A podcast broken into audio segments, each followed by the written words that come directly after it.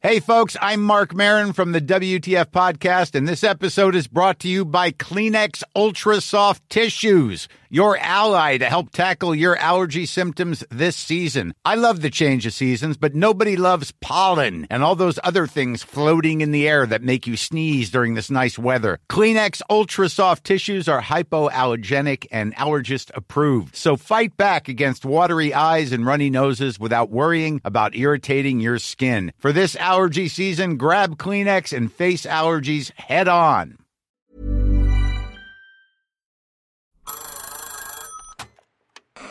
Hola. Hola. Hola, hola. ¿Estás ahí? ¿Quieres saber lo que está pasando en tu país y en el mundo en pocos minutos? Te lo cuento.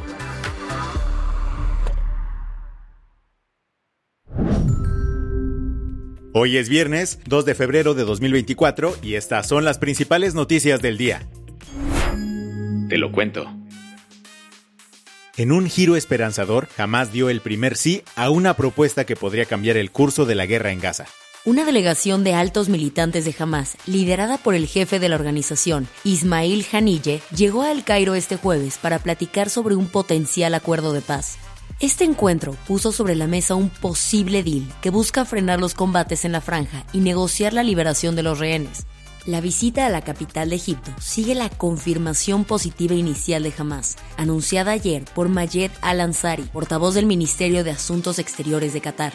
Este acuerdo comenzó a cocinarse desde el domingo pasado, cuando mediadores estadounidenses, egipcios y cataríes se reunieron con funcionarios de la inteligencia israelí en París. Ahí se delinearon los términos de un alto al fuego de seis semanas y la liberación de los 136 rehenes aún en Gaza. Aunque Israel ya dio el visto bueno a este plan, las negociaciones en el Cairo buscan afinar algunos detalles, como el número de prisioneros palestinos que Israel liberaría a cambio.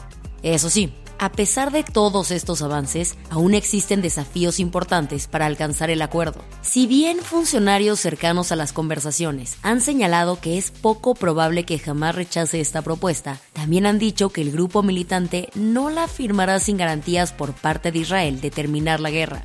Esto último es algo que el primer ministro israelí Benjamín Netanyahu no ha considerado viable, pues en ocasiones anteriores ha dicho que no retirará sus tropas hasta lograr, y acá citamos, una victoria total en Gaza, donde la violencia se vive desde hace más de 100 días. ¿Qué más hay? El miércoles por la tarde le llegaron malas noticias a AMLO. De una manera, por lo demás, emocionante. Se cayó la ley de la industria se eléctrica. Cayó, se cayó. Se cayó, se cayó.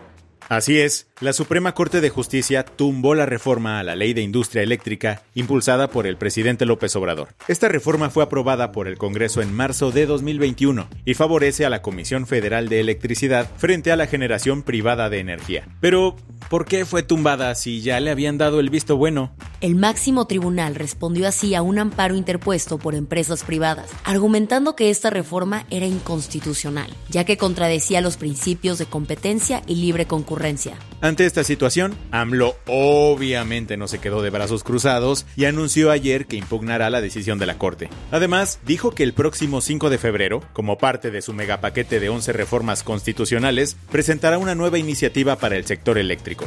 La idea es regresar a los tiempos de Adolfo López Mateos, quien nacionalizó la industria eléctrica en los años 60. Con esto busca darle más power a la CFE y aumentar su participación en el mercado eléctrico, actualmente en un 54%. Sobre regresar a la constitución de ese entonces, el presidente argumentó. Si no, imagínense cómo vamos a aceptar el predominio del poder particular por encima del poder público. Ten en cuenta que Morena y sus aliados no tienen mayoría calificada en el Congreso, por lo que AMLO necesitará votos de la oposición para hacer realidad su nueva reforma. Las que tienes que saber.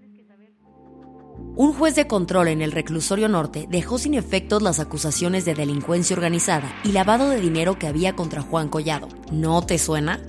Se trata de un famoso abogado, esposo de la actriz de telenovelas Yadira Carrillo, y cuyo cliente era el expresidente Enrique Peña Nieto. Juan Collado había sido detenido en 2019 por el presunto desvío de 13.7 millones de pesos, pero desde septiembre estaba llevando su proceso fuera de la cárcel por problemas de salud. El fallo todavía puede ser apelado, pero por lo pronto el juez ordenó su libertad inmediata. Tras el ataque en Jordania que dejó tres soldados estadounidenses muertos, Estados Unidos ordenó una respuesta militar contra milicias respaldadas por Irán en Irak y Siria. Se trata de una serie de ataques que estará bajo la dirección del secretario de Defensa Lloyd Austin. El funcionario de la Casa Blanca no especificó el momento exacto o ubicación de las ofensivas, pero aseguró. Tendremos una respuesta multinivel y nuevamente tendremos la capacidad de responder varias veces dependiendo de cuál sea la situación. Aunque Irán negó desde el principio su responsabilidad en el ataque en territorio jordano, Austin dijo que sin la facilitación iraní no hubiera sido posible atacar la base militar estadounidense. Eso sí, insistió que Washington quiere garantizar que su respuesta no desencadene una escalada mayor en la región. Nada como tener buenos vecinos, si no pregúntale a Ucrania. Los 27 líderes de la Unión Europea alcanzaron ayer un nuevo acuerdo para entregarles 50 mil millones de euros en ayuda durante los próximos cuatro años. Eso sí, la negociación no fue tan sencilla ya que Hungría había vetado este apoyo anteriormente. Al final, el presidente del Consejo Europeo, Carlos Miquel, informó que lograron convencer al primer ministro húngaro, Víctor Orbán, de dar esta ayuda. Quien brincó de alegría con el anuncio fue el presidente ucraniano Volodymyr Zelensky, diciendo que la decisión es prueba de que el vecindario europeo está en las buenas y en las malas con su país. De paso contó que este paquete de ayuda permitirá mantener a flote la economía ucraniana. Justo cuando creíamos que ya lo habíamos visto todo en la Fórmula 1, llegó una noticia inesperada. Lewis Hamilton correrá para Ferrari a partir de la temporada 2025, marcando el fin de su era con Mercedes. La noticia fue confirmada por Toto Wolff, CEO de la escudería alemana, quien dijo que aceptaban la decisión de Lewis de buscar un nuevo reto. Por su parte, el siete veces campeón de la F1 explicó que llegó el momento de dar este paso y que siempre estará agradecido con Mercedes. ¿Y qué pasará con Carlos Sainz? Aunque todavía tiene su asiento en Ferrari, su contrato vence a finales del próximo mes, por lo que es casi un hecho que lo cederá a Hamilton. Se dice que Audi, entre otros equipos, ya le está lanzando miradas a Sainz. La del vaso medio lleno. Por primera vez en la historia, el premio Fronteras del Conocimiento que otorga la Fundación BBVA se lo llevaron dos científicos latinoamericanos. Se trata de los mexicanos Gerardo Ceballos y Rodolfo Dirzo, quienes arrasaron en la categoría de Ecología y Biología de la Conservación. Los dos científicos fueron reconocidos por su trabajo, que ha documentado y cuantificado la magnitud de la sexta gran extinción de especies en la Tierra. El jurado destacó que su labor ha ayudado a reconocer que la extinción de animales y plantas en ciertos lugares del mundo está directamente relacionada con el impacto de los humanos. Tanto Ceballos como Dirzo están poniendo el foco en la pérdida de especies para procurar la vida de cada una de ellas. Y antes de irnos, queremos darte una recomendación para que disfrutes al máximo tu fin de semana largo. Una de las películas que más ruido hizo el año pasado acaba de llegar a las salas de cine mexicanas. Se trata de Past Lives, una cinta dirigida por Celine Song, que seguramente te hará llorar a moco tendido.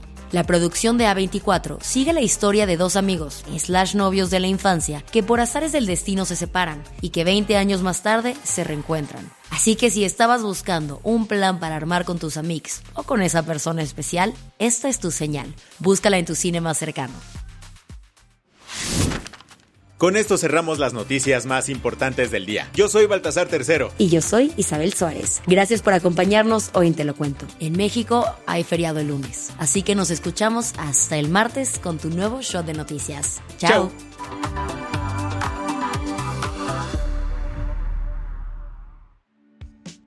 Este noticiero es una producción de Te lo cuento. El guion de este episodio estuvo a cargo de Aisha Al-Janabi. Paula Gándara es la editora del guion y la dirección editorial es de Sebastián Ermenger. Gelue Santillán es la directora creativa y el diseño de sonido está a cargo de Alfredo Cruz. Si quieres estar al día, nos encuentras como arroba te lo cuento en Instagram, TikTok, Snapchat y Twitter.